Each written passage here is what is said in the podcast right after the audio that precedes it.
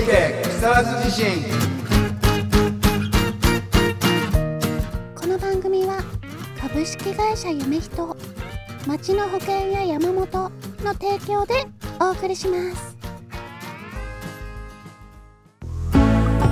こんばんは岡本誠ですこんばんは、筒井はじめです。こんばんは、三郎です。はい今週も始まりましたそれいて木更津地震始始まりました。まりました、イエーイ。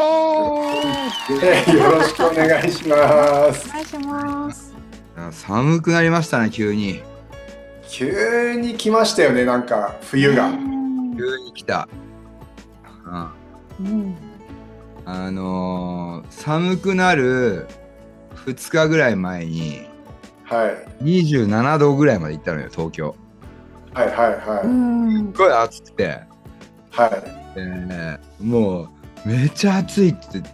もう T シャツ1枚で全然余裕みたいな。うんはいでチャリンコを鬼こぎしたらもう暑 T シャツでも暑くてタンクトップとかでいたのに、はいそこから二晩寝たらば、いきなり寒くてダウンジャケットを出しました。いや本当そうですよねい。ねこの寒暖差はちょっときついですねいや、きついね。はいうん。相当やられてる人いるんじゃないのあいます身の回りでもいますよう急にちょっと体調壊したっていう人いますねん。なんかね、俺はね、逆、逆行して、はい寒かったらいきなり喉が治った。あ本当ですかえへえうん急にね、何、何なんだろう不思議なもんだね。うん、急に不思治っちゃ議った。ですねへそれまでね1ヶ月ぐらい喉がこううんガラガラしてたんだけどえはいうん今はもう高音も出るようになっておほおぼ全開ですねなるほど今がじゃあ体にとって適応なんですかねいやそんなことはないと思 いますそんなことはない ですか外いてももう外痛くない痛くないですよね痛くないよ痛くないし結構ほんとねさっき岡本君も言ってたけど体調崩してる人は僕の周りでもすごく多いですようんなんかあの寒さ対策とかしてますか。岡本寒ささん対は。策はい。なんか急に寒くなって、何かしてますか、寒さ対策というか。この寒さ対策してないがために本当に毎日凍えてますね、追いつかないですよね、でもなんか冬自宅が。なんかこううん。今日もこう T シャツにジャケットっていう結構夏 夏からあまり変わらないこううん洋服だったりして、ううんん。やべえこれは寒いっていう感じでちょっと本当に凍えてますねうんうんううんん。失敗がおなんか追いついてないというかうんうんうん。今年寒くなりそうだもんねななりそうですね、そうですね。んかね一見なんか今年は暖冬なのかなとか思いつつこの急激に寒くなったのを見るとなんかうん。行くのかなみたいなすごい寒いうん冬が来るのかなみたいな僕はね今年の寒さ対策としてははい「バイバイポリ」っていうタイトルテーマをテーマでやってるんですけどそバれイはバイポリ。バイバイポリ」うんあの何ですかそれは、バイバイポリ」っつってなんかこの間友達から電磁波系を借りたのよはでもうあまりにも電磁波系面白すぎていはもう今自分のをこう Amazon で発注して今届くの待ってるんだけどいはいこう電磁波を測定するやつがそ測定する機械はいうんがあるのよ。はい家の中のどの辺に電磁波が強いのかなとかさはいはい携帯電話をこう近づけるとピピピピピピピとか上がったりとかさパソコンはいの場合とか、あこの例えば部屋とかでもさ目には見えないけど、あこの辺こここに境界線があるんだみたいなこっから過ぎるとコンピューターに向かってこう電磁波が上がっていく要するに電磁がこうガーッとかさわかる目に、はい電気のこう電電磁波みたいなものがさはい測る機械があるんだよそれは数字で見えるんですか見える見えるビビビビってメーターえー数字で上がっていくわけ。えそうするとさあの今までほら電気って見えないじゃん例えー、ば、はいうんスマホとかさ、こうやってスマホとかこう持ってるじゃん。で結はい構高いんだけど、はい充電器ぶっ刺すじゃん。はいそうすると10倍ぐらいにブワーってビーンって上がるのよ。ええだから、あの、携帯電話は充電しながら持ったりしちゃいけないわけ。持ったりしまあいいいいけなるど、ほど説明書とか見ると、はいすごいそれは注意して書いてあるんだよね。携帯電話、ええなるなるべく近づけかか、頭には近づけないようにっていう注意書きもあるし、は充電しながらのご使用はお控えくださいって書いてある。いなるほどで、僕寝るとき枕元で充電しながら寝てますよそれ危ない。もうそれははね、いやめた方がいい。充電するえ時は40センチぐらい離さないと、うん電磁え波本浴び当ですか危ないですね る。めっちゃ浴びるから。いいこといいこと聞きましたうん、で電磁波っていうのが体に悪いことは証明されていてはいうんでそんな即効性はないんだけどずっと浴びてるとやっぱりまあトータルで簡単に言うと寿命は縮むんだよええ健康年齢に下がっていく要するにその健康でいる時間も減っていくっていうのがやっぱ電磁波でさ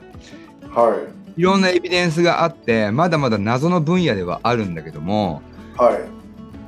やっぱり高圧電線とかはさはい近くに住むと植物も生えなかったりとか鳥も近づかなかったりとか虫がいなかったりとかするぐらいさやっぱりはい電波っていうのはやっぱちょっと危険視っていうかおー体には良くないよねみたいなはいうんあるじゃないで,、はで話ボンと戻るけど売買ポリとは何かっていうとはい化学繊維のものってあるじゃん化学はいポリ、はあれつけてると体ので電磁波上がるのよいへえそう吸収しちゃうってことですかうんあーそれは何が起きてるかは分からないけども、あの例えば今これ俺は俺も冬になるとさずっと首輪をさしててさはいここ2年ぐらいとかはあの室内スカイダイビングのところでもらったさやつをはい首に巻いたりとかしたんだけど、あよくしてますよねそうそうそうそうあれはさあの化学繊維なのよポリでできた、はうんいはいちょっとあ高いんだみたいな。へえこう携帯電話を素で何も巻いてない状態でこうやってやると全然あれなんだけどポリつけて携帯電話つけこう近づけるとビビビビビーって上が上がるんだよ。へうえん電波をやっぱまあそうだねさっきサブちゃんが言った吸収しやすいとか、はいまあ、共鳴してるのかなってまあちょっとなんだけどね、はいうんまあ、とりあえずそんなもんで肌着だけはとりあえずポリはやめようということにおしておうん、いろいろとなんかそのやっぱねウールのものとか綿のものとかを買うように下着とかも取り替えてみたわけだかはらね全然ね電磁波をこう吸収しないっていうかね全然反応しないわけいよへええだからこうもう上着っていうのはまあなんていうのそのジャンパーとかそういうのはまあいいかなっていうまあおしゃれな着物はおおしゃれな服は結構化学繊維やっぱ多いんでねそういう服、ううんんだからまあそういうあの上物はいいけど肌につける肌着物、うんは肌着関係はとりあえず化学繊維はやめていこうかなみたいいううんんなそこからこうそこからいろいろ検索していくとさやっぱ男性の下着とかなんかもそういうポリポリとか化学繊維の下着はあんま良くないとか、これ電磁波の影響なんですかね下半身パワーが下がりますみたいなあのエビデンスがあったりとかしてさへえ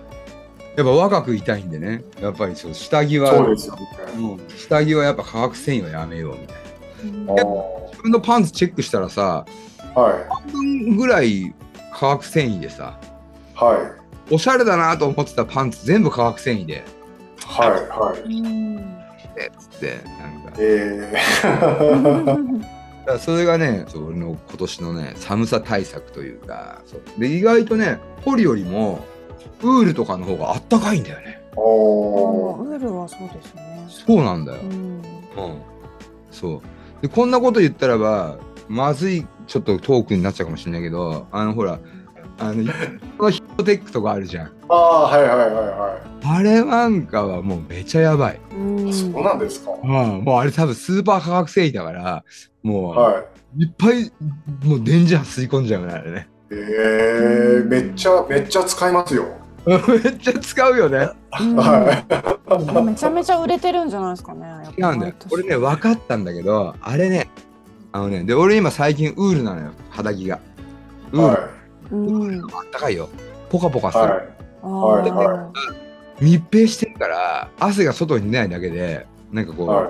んていうの閉じ込めてるあったかさなんだよね。なんかうねんあーそう。だから、でも、多分相当電磁波吸い込んでるんで、えまあそこは信じるか信じないかはあなた次第みたいなところだと思うんだよね。どれぐらい人体に害があるのかわかんないけ ど、ー、うんこれからほこら、れ電磁波系ちょっと気になりますね僕も欲しいですね気になる。はうんやっぱ 5G の時代が来るじゃん。いもうさ、東京なんかも2020年から始まってますよとか言ってるんだけど、まだまだ 5G のエリアは少なくて、うんまだ 4G なんだよね、なんかね。で、うん、 5G って海外見るとさ、はい例えばどフランスとかも一定期間使ってで速攻でもないけどその今使用禁止になってる国がバンバン続出してるんだよね。おーそう結構ね先進国はもうみんな 5G を禁止みたいな感じで 4G に戻してる国がほとんどなのね。えーこれが 5G 入ってくるから日本ははい日本もなんか起きて 4G に戻るんじゃないのそれかやっぱりなかなかねもう採用してますと言いつつ完全普及しないのは諸外国のそういうねいろんなデータがあるからなるほどうん一言で言ってしまうと具合悪くなるらしいからさ人間が 5G あ使われるとうんそういうやっぱで俺たちも電波の中で生きてるからさどうしてもやっぱはいりはい電気を浴びるじゃん、あはいなのでねちょっと肌着を変えてうんなるほど心も体も温かくなろうかなっていうのが今年の僕の寒さ対策です。 寒さ対策よりもこう電磁波の方にこう興味がすごいいっちゃったんですけど いやそれで電磁波系多分岡本君も欲しくなっちゃうかもしれないね。 なりますよほんとね面白いよ。あのえ電気ストーブっていうかさなんかこうあー、はいポチンってやるとさピューって赤くなって電気でやるストーブとかあるじゃん。はあれとかピピピーって上がるからねへえい電気ストーブですかうん電気ストーブで。ストーブ僕今寒くて足元でついてますよいや、俺もついてる。俺もついてる、俺もついてる。やっうんぱね、でも、電気ストーブは、はいほこりがやっぱり溜まりやすいっていうか、はいほこりすごいつくのよ。ああはこの俺の電気ストーブは1年通して、あはい隣に花ホーンがあって隣に電気ストーブがあるんだけどいはい花ホーンの上と電気ストーブの上とかこうやって指やるだけで電気ストーブの方がやっぱりもう5倍ぐらいほこりが溜まってるからやっぱりああ埃の中でもさそういうなんていうの全ての埃じゃないと思うんだけどその金属系なのかなんだかよくわかんないけど要するに磁力とかに磁力でもあるからさ磁力はに反応しやすい埃は吸い寄せられてるから電気ストーブはすごい埃を集めるんだなみたいなのいがなるなほどうん分かったりとかさはいあとうち IH だから、うんはいガスじゃないのよ料理のやつがさ、はいうちもそうですそう面白くてこうつけるじゃんはでまあ近づくとやっぱピーピーピーって上がるのいね、はいでその丸い輪っか輪っかっていうかこうラインがあるじゃんはもうラインのところにつけると近づけると急にビビビビーって上がるからへいああえ今度ムカつくやつがいたらばこうやってやって頭こうやってやってやったらこうグワッいや IH もずっとなんかうんすごいなと思ってたけど、うんそうですよねだってねすぐお湯沸きますもんねすごい弱く、うんまああれ要するに電気でブワーってすごい高速で震わしてるわけだからさああはいは超超高速でいブはいワーって震わせて摩擦を起こしてそれでこう、温度を上げてるからうんそうですすごい電気を走ってる、はいうん、すごいよね揺れるってこうビューっていうさもう目に見えない速度でビューって揺れてんだもんだよね、うん、電磁波怖いですね。電磁波怖いいよね結構うんちょっと一つあの電磁波ネタいいですか。いいよいいよ行きましょううん僕あのドローン撮影するじゃないですか。うんううんん。この間あのある工場の中のうんうん撮影をしたんですね。うん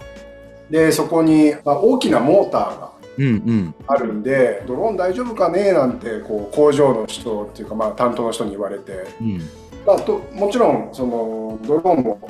電磁波とかうん影響を受けるんでうん多少影響あるもののうんうんだ大丈夫ですよみたいな感じで、まあ、受けてうん飛ばしたんですようんでそのモーターの近く行ったらコントロール効かなくなっちゃって、勝手に勝手に上行ったり下行ったりふわふわこう動いちゃって危ないえーみたい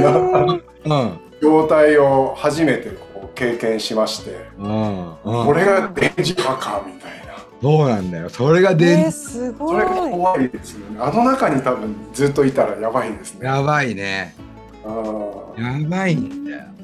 うん、そうなんだよ。なんか頭ぼーっとしちゃうらしいね。だからほら飛行機とかでもさ、やっぱり飛んでる最中は携帯電話使わないでくださいとか、なんかコンピュータはいーどうたらこうう、ん。使っていい、こっからは使っていいですよとかさ、それなんかあるじゃない。はいありますねあんだけの台数が、要するに1台は大したことなくても、乗ってる人たちが全員使うと、それなりの電磁波になるわけじゃない。そうですよねそうするとやっぱこう飛行機の景気とかに影響を与えると、もしかしたら、うんね、落ちてしまうとかっていうことが、ね、あるから使用禁止みたいなさっていうのと一緒なんだろうねそのあうのん制御が効かなくなったっていうのはね電磁波も電波も目に見えないですからねそうなんだようん。目に見え。えないものはやっぱりねちょっと怖いね、怖いですねでもやっぱりだからその目に見えないものだからといって妥協せずそれをいかに見るかっていうのがやっぱ大事なんじゃないの現代人としてそれが電磁波系ですねそうそうそう 電磁波系。うんもう俺ねいろんなケーキ持ってるから景気ガイガー景気マニアですねそうだよガイガーカウンターとかもう4台ぐらい、うん糖度を測るやつとかなんかいろいろこう塩分を測るやつとか、はいはいこう息の息のなんかこうなんとかチェッカーとか、はい並べたらねなんかケーキはね15台ぐらい持ってますあーそこにいよいよこれからこう電磁波が入るというねやっぱも うほらうん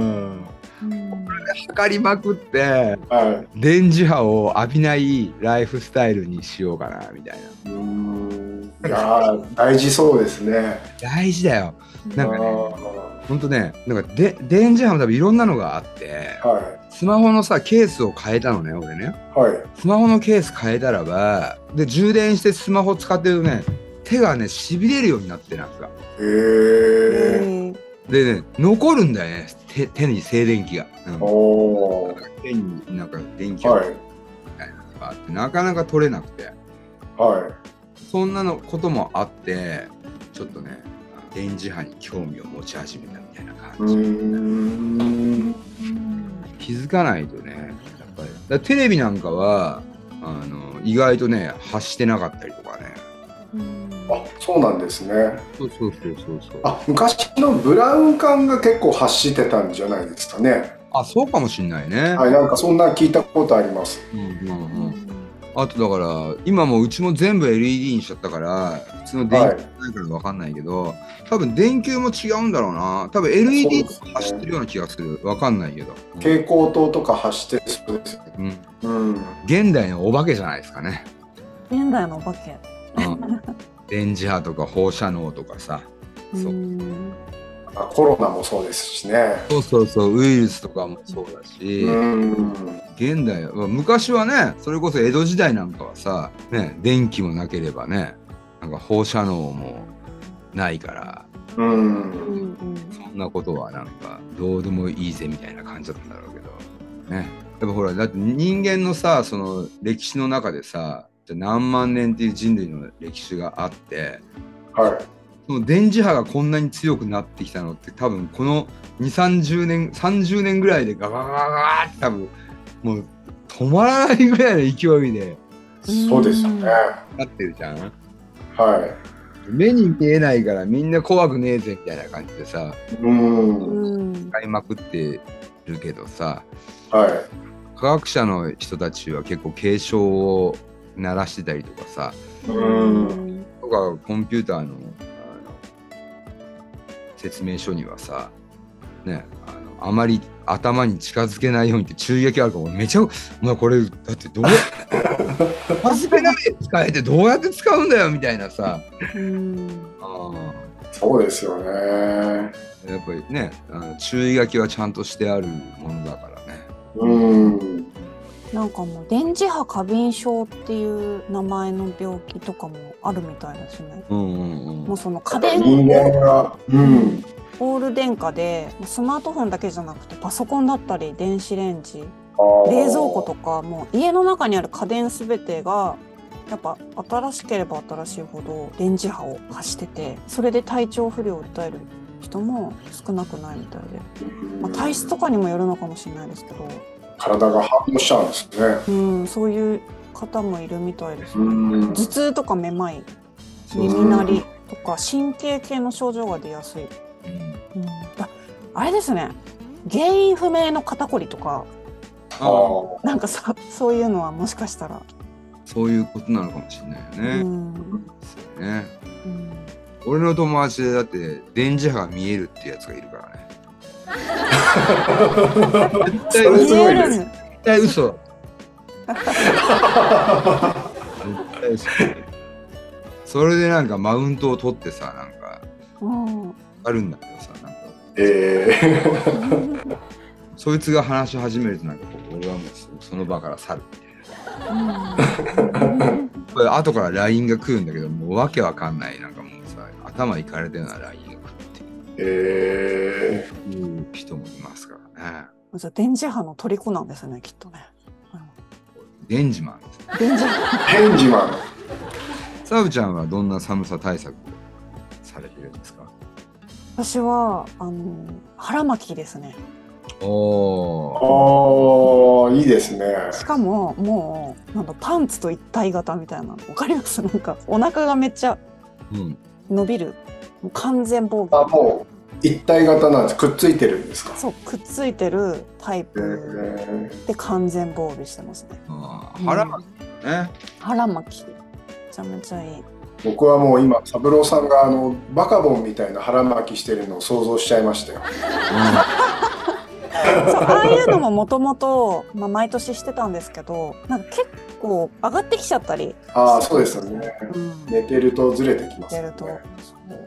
まあ今結構機能的ななんか薄手であったかくてなんていうんだろうああいうのパンツと一体型っていうかう。うんんそういうの結構売ってるんでうん完全になんか話の筋からいくとそれはポリポリモそんな感じですねやっぱりあもうなんか私結構肌が弱くてだから実は結構一回調べたことがあって。はいで私もモンベルのそういうウールのやつ使ってますよああそうなんえちょっと高いんですけど、そうなんだようね。ん、なんか汗とかかいてもうんこう冷えたりしないー、うんと登山とかに使うようなうん下着みたいなうんうん。いいですよ、腹巻きは僕も欠かせませんよ。あしてるんですね腹巻き腹巻きしてますね。今僕はウールの腹巻きをしてますね。あーえ全部ウールです今もう。全部ウールなんだ俺もウールですから。うんー、おそうなんーですねえちょっと高いですよねやっぱりウールのがまあ基そう本的にちょっと高いよね。ちょっと高いですね、うんうん、そこが答えなんじゃないのやっぱり高いっうんていう、天然ものというかさうんうん化学繊維はやっぱり大量生産もできるから、うんうんううんんまあ、安かろう悪かろうになっていってしまうっていうところうんやばい日本ポリ協会からなんかこうおこ苦情が来そうなはないみたいな、そんな気にするほどのことはないっていう。いや、もしかしたらね、これがほら、どれくらいのことなのかっていう話でもあるんだけどね、そこがわからないっちゃわかんない、別にさ、電波もさ、もしかしたらそんなうん気にするほ、ね、気にするほどのことじゃないぐらいなのかもしれないし、なんかね、実態は計り知れない部分ではあるんだけうどね。んまあ、本当何を信じるかっていうのは、ね、あなた次第みたいなところはあるよね。そうですよそうねですね。でも明らかに僕らが子どもの頃から比べてももうはるかにすごい電波が飛んでいるのはもう分かりますよね。あるよね。うん、昔子どもの頃なんか無線のものってテレビのリモコンぐらいなだったんじゃないかなみたいな。うん、ああ、そうかもね。うんだからね赤外線でこう単純な電波が飛ぶぐらいでそれ以外ってあんまりなかったですよね。ね電話もコードレスじゃなかったしね。そうですよね。ちょっとあの話があれなんですけど、ヒップエレキ版うんうん。ああはいはい。とか、磁石。そうあれはまた違うんですかね。それで肩こり直すってどういう原理なんだろうと思って。あのーなんか、体にいい、いい悪いがあるらしいよ。あと強さ。磁石。磁力でなんか磁力血行が良くなるんだよね。そうそうそうそう。これぐらいだったらば血行がう上んがるぐらいな。あその程度な。そうそうそうう。ん、結だからうん。放射能なんかもさ、微量の放射能であれば体にいい。う。うんん。あってさ例えば秋田の玉川温泉なんかはさ黒曜石っていう放射能を発する石があるんだよねそれがこううん埋まってるエリアがあってうん。そこもこうやってなんかケーキ持ってるおばちゃんとかいっぱいいてさ「あここら辺がいいよ」なんつってさあのガイアカウンターとかで放射線測ってで寝てがん治すみたいなへだから、うん、ほでもいっぱい浴びちゃうとさ放射能もやばいけどちょっとなんか良かったりとかっていう、ーうん。磁石の磁力っていうまあそういうものも計算されてんじゃないのこれちっちゃいじゃんピッペ駅までなんかそうですよね。あれくらいのうん。が発する磁力であれば結構よくしますよみたいなところなんじゃないのうん。なんか磁力が出るネックレスとかしてる人もいますよね。うんありましたね。いるいるうん。まあじゃあいいものもあるってことなのかな。うん。度合いそうまあそう度だね合いなのかもしかしたら電磁波で肩こりとか頭痛が治ってる人もいるかもしれないですよね。そうそうそうそうな。 いるかもしれないはいということでそろそろお時間ですねちょっと聞いてよマイクロフォンと木更津自身また来週バイバイ番組ではあなたからの投稿をお待ちしております公式ホームページのメールフォームまたは Facebook ページのメッセージよりお送りください投稿内容は相談感想何でもお待ちしておりますなおこの番組はポッドキャストでも視聴できます聞き逃した方また聞きたい方ポッドキャストで会いましょう